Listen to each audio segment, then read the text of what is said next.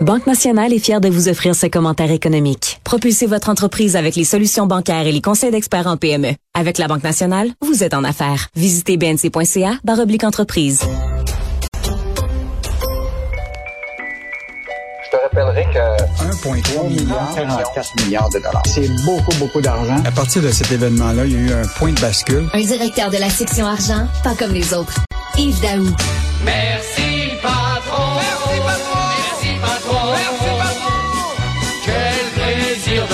travailler pour vous. On est heureux comme des fous.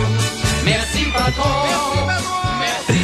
Euh, J'adore cette tune-là des Charlots. Merci, patron. Quel plaisir de travailler pour vous. Ça me fait penser euh, au vieux monologue d'Yvon Deschamps, le, le, le- le gars qui dit, ah, mon boss, il est tellement fin.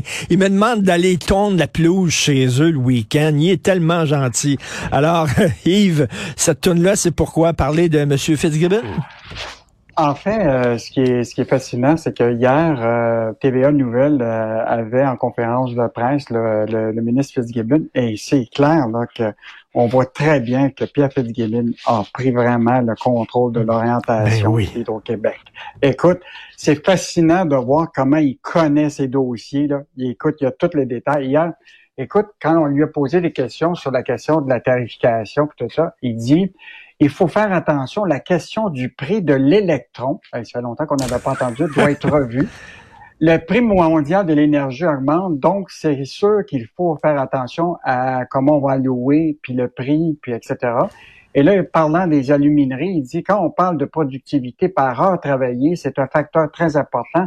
Au Québec, la moyenne, ce n'est pas 50 dollars de l'heure, c'est 175 dollars de l'heure dans le secteur aluminium.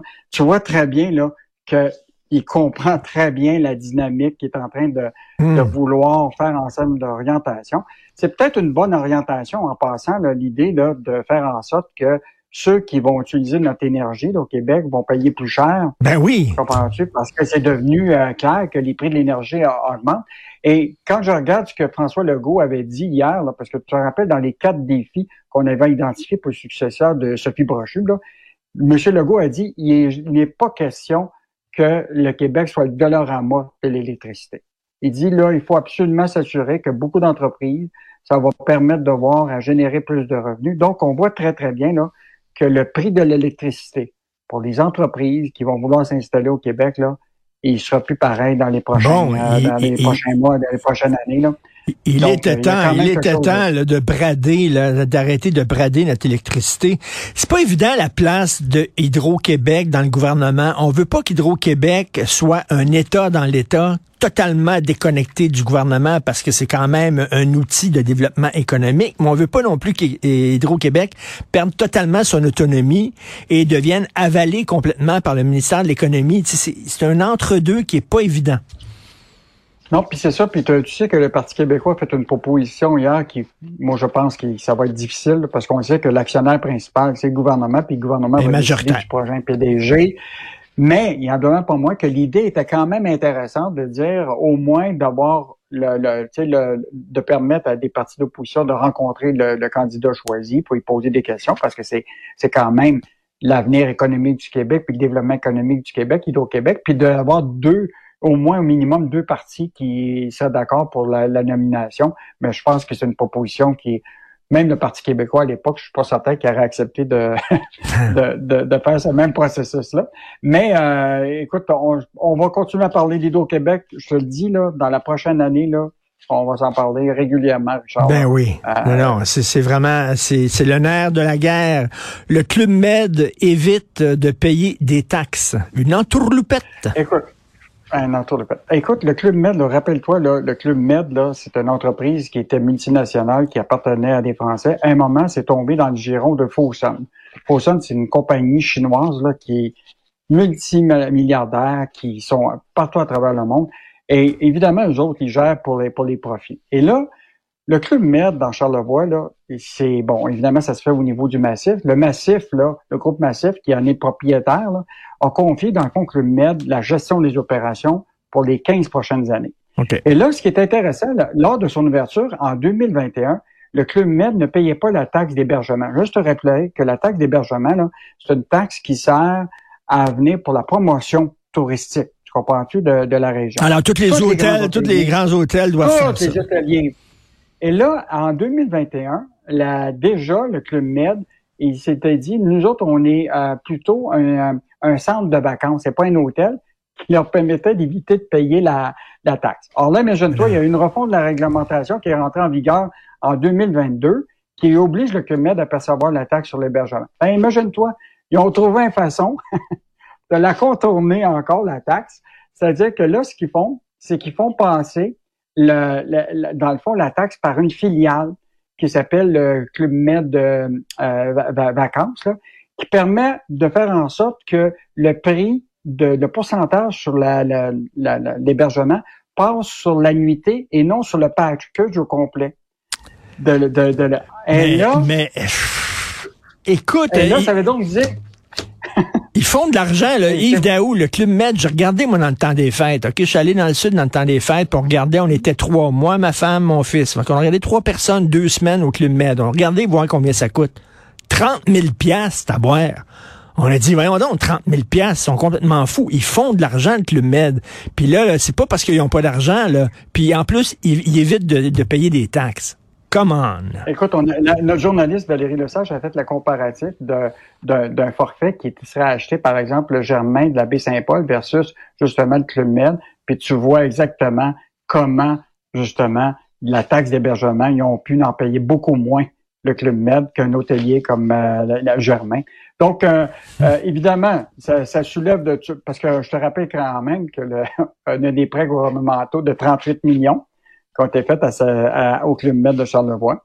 Donc, euh, une entreprise pour laquelle on fait des prêts, Ben qui, oui. de l'autre côté, Qui payent pas Euh, des taxes. mettons là que mettons que c'est c'est bizarre. Hey, je t'en du Club Med, je veux juste te dire, moi je connais le Club Med parce que j'ai écoute, j'ai commencé il y a 20 ans avec mes jeunes enfants à l'époque où ce que c'était vraiment tout petit là à Ben oui. Là. Ou c'était Et t'as vu, là, abordable. comment ça, oui, et là, comment ça a grandi. Et je- là, c'est devenu presque une, euh, écoute, un resort tellement énorme. Il y a même une division actuellement pour euh, un peu des riches, puis tout ça, sans famille. Non, non, mais c'est, c'est, juste te dire que c'est hors de prix, C'est hors de prix. Mais depuis que Fawson a pris le contrôle, là, je peux te dire qu'avant, on avait des légumes frais. Là, c'est tous des légumes congelés. Ah oui, au Club Med. Bon, alors, donne-moi ton cœur, donne-moi ton cœur. C'est ça la chanson de Club Med. Haut les mains, haut les mains. Exactement. En tout cas, mais haut les mains, ils payent pas, ils payent pas de taxes au Club Med. Un lobby des démarrais qui veut rassurer les investisseurs chinois. Bon, Richard, toi, tu t'intéresses à la géopolitique, je le sais. Et là, la réalité, c'est que la guerre de l'Ukraine est en train de tout changer les relations à travers le monde. Puis Canada est pogné avec sa relation avec la Chine. Puis là, tu sais déjà, le ministre Champagne a déjà euh, banni euh, tu sais, trois entreprises chinoises d'être présents euh, dans nos mines, qui sont les mines critiques pour la, la voiture électrique. Euh, Rappelle-toi aussi que Huawei, on les a bannis du 5G. Donc, euh, les relations sont très complexes. Et ce qui est fascinant, c'est à chaque fois que ça devient complexe, il y a un groupe lobby qui s'appelle le Conseil d'affaires Canada-Chine. Écoute, il organise des conférences pour montrer qu'il faut rétablir les relations avec la Chine, puis essayer de normaliser tout ça, malgré le fait qu'on n'a pas les mêmes valeurs, les mêmes façons de travailler à l'international. Et donc, ils, ils ont organisé une conférence hier euh, avec euh, toutes sortes de monde pour faire en sorte de vraiment s'assurer que dans le secteur des données personnelles, des technologies, des minéraux critiques, puis des investissements étrangers de firmes euh, appartenant à des Chinois, là, qu'on minimise tout ça au Canada. Et donc, là, ils font, ils font appel à toutes sortes de lobbyistes pour pouvoir convaincre Justin Trudeau de pas aller dans cette direction-là. Et, et pourtant, là, c'était clair, là, le ministre Champagne va modifier la loi sur les investissements pour des raisons de sécurité nationale. Et donc, là, ça veut dire que de plus en plus, la Chine va être, tous les investissements chinois au Canada vont être mis dans, dans, en, analyse. Et juste te rappeler, là, que le, ce fameux conseil d'affaires, là, écoute, si tu regardes le conseil d'administration, Richard, c'est fascinant. D'abord, le père fondateur là, de, de tout ce conseil-là, c'est Feu Paul Desmarais. Le président honoraire de ce conseil lobbying, c'est André Desmarais. Le président du conseil d'administration, c'est Olivier Desmarais. Euh, un, des, un des administrateurs qui est là-dedans, c'est Martin Cochon.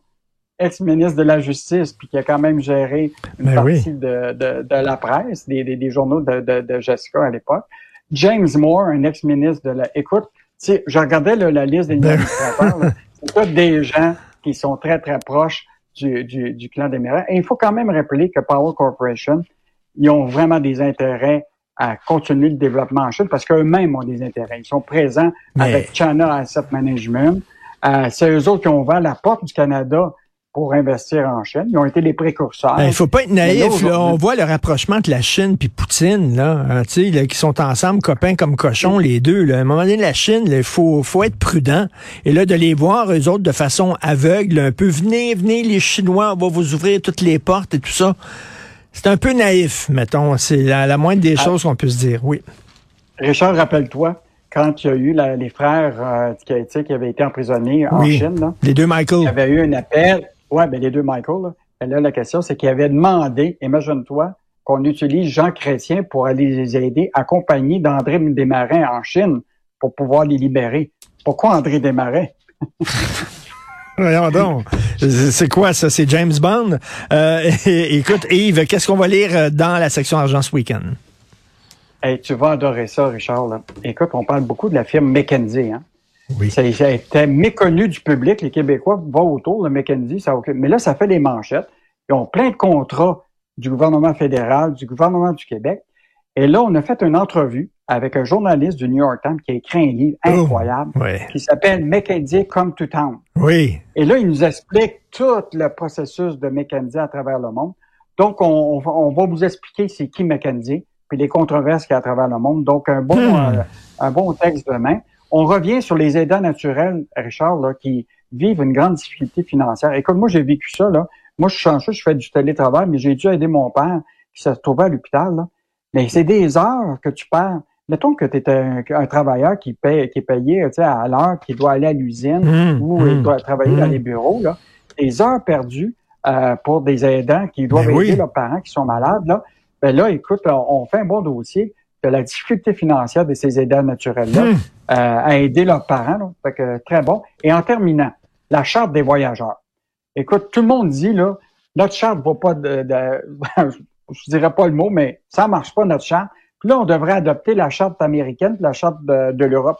Personne ne sait c'est quoi la charte de l'Europe puis la charte des États-Unis. C'est pas si génial. C'est si génial que ça? Non, c'est bon. C'est bien bon? meilleur.